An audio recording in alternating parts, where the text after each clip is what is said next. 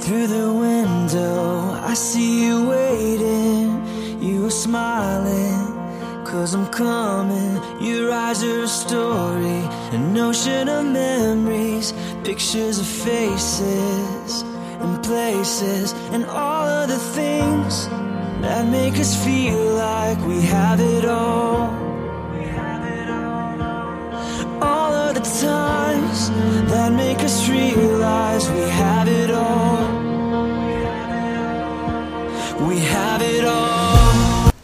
各位听众，大家好，欢迎大家继续收听我的电台，我是张燕，李彦宏的燕。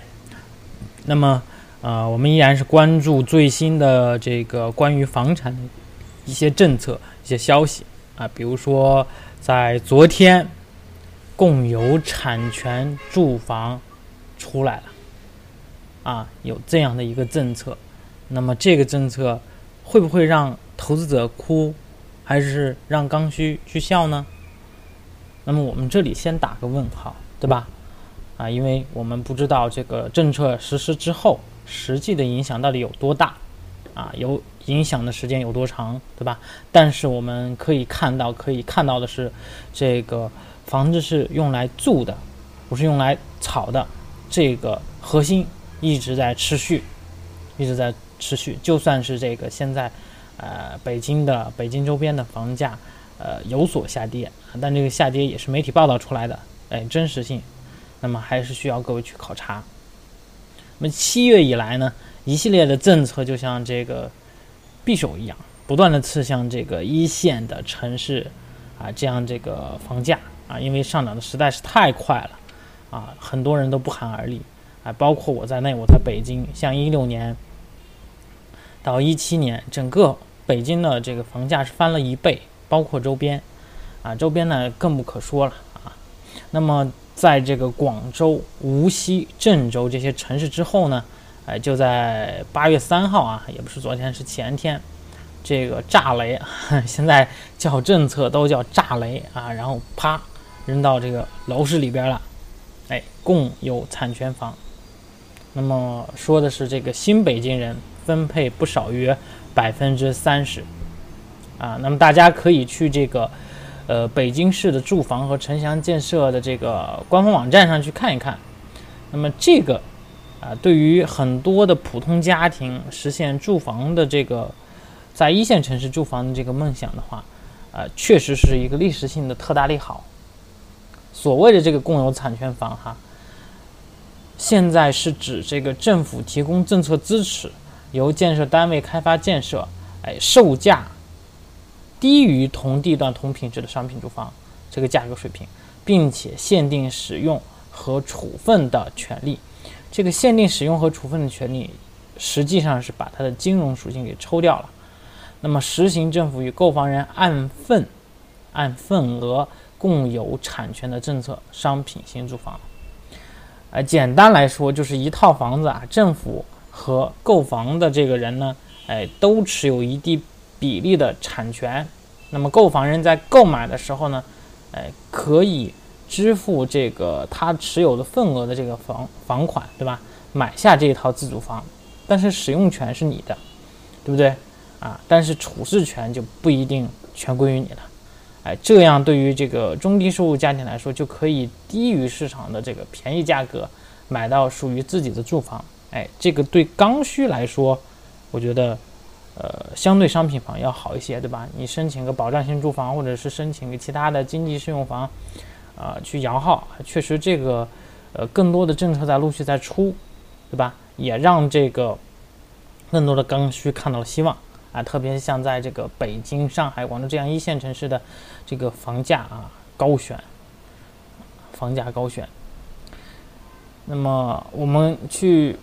看一看这个时间点啊，对吧？比如说怎么去申请，对吧？这个咱们的公众账号都有啊，咱们的公众账号都有啊。然后，哎，我们也看到啊，也看到除了北京出现这样的政策，那么还有其他的地方也出现了啊不同的这个政策啊。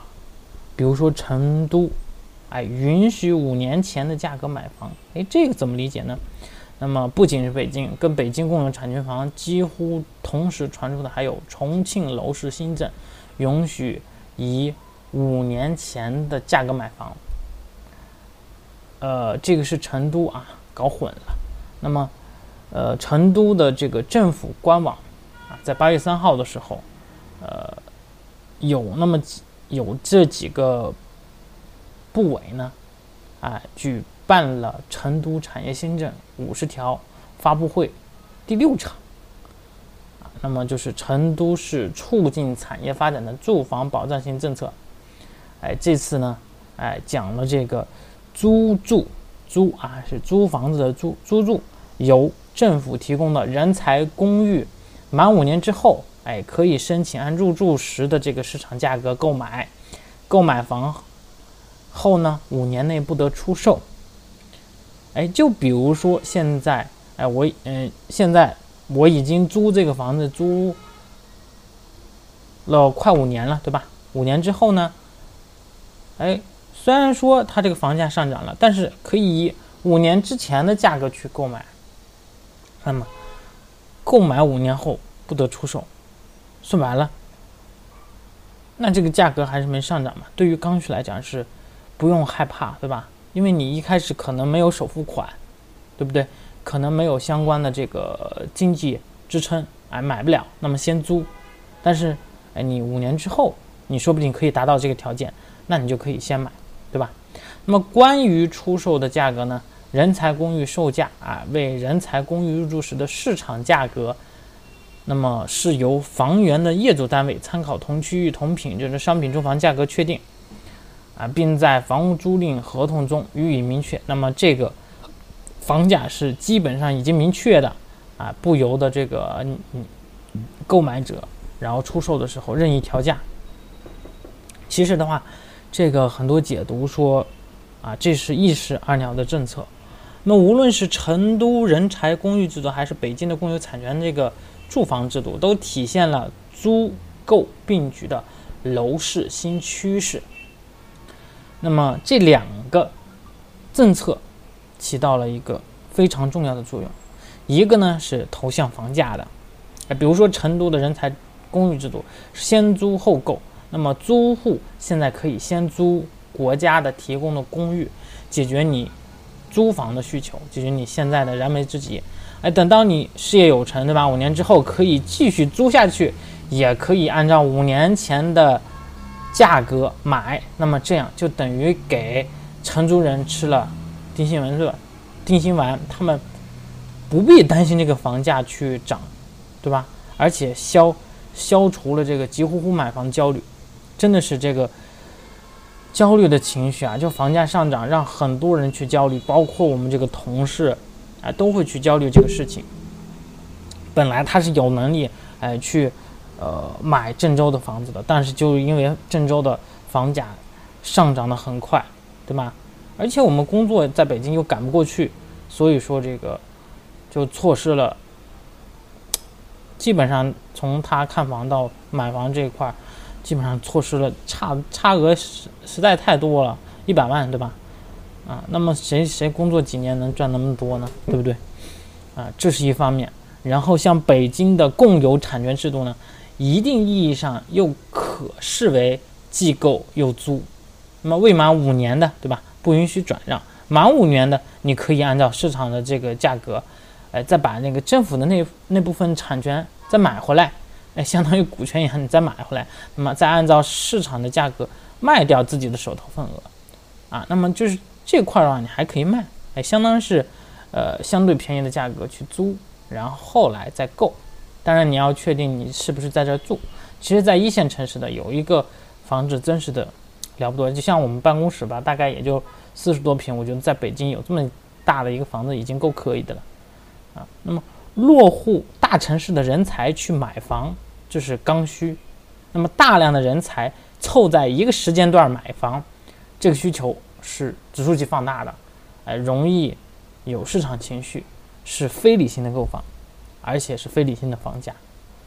那么在去年的很多的时候，啊，就是因为房价上涨，然后促使很多都是本来想把自己的这个购房时间放到后边的，放到一两年以后的，因为有的人刚工作，有的人刚工作一两年，对吧？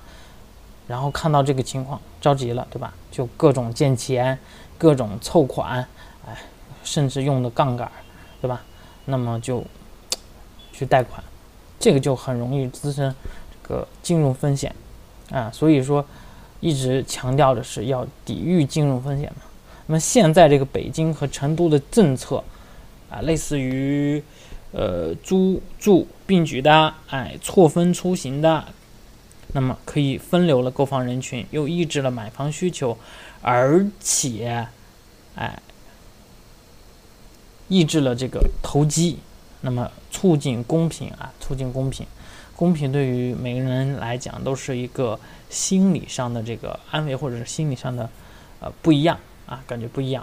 那么第二呢，就是瞄准了人才争夺战，对吧？大家都知道，现在啊有很些很多这个二线城市，啊，然后抢人才。那么人才一都知道啊，大家都知道，人才就是城市发展的第一要素。那么只要有新鲜的这个血液源源不断的进入，那么这个城市才能得到发展。不管是北京也好，不管是成都也好，不管是郑州也好，还是无锡也好，那么其实很多城市都在打人才争夺战。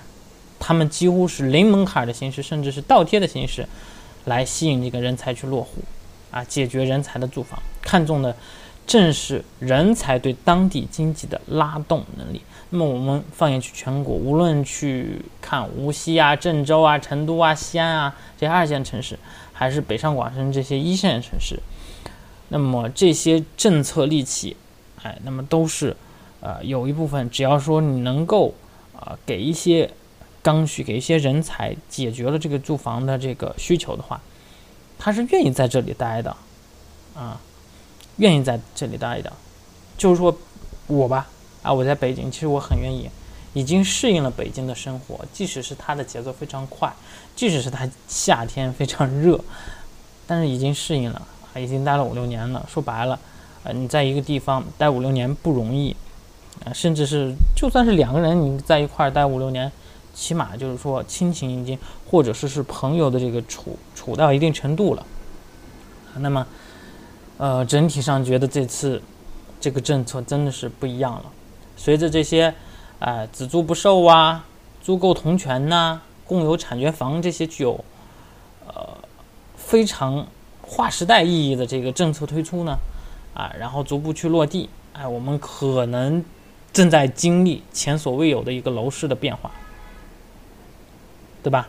那么一直，呃，在去年之后啊，去年提出这个房子是用来住的，不是用来炒的，然后酝酿这个长效机制，哎，再看到这个多地的楼市新政出台，这些迹象其实很显然表明政府的决心是前所未有的，对吧？那么其实的话，啊，从历史上来看，但凡是想做到的事情，基本上是都做到了。啊就一定能勾除，能能根除这个，啊，有很多的这个问题。那么，呃，今天的这个很多的文字整理来自于，啊，二十一世纪金融网啊，财经内参啊，哎，金房子啊，哎，这些呃报刊。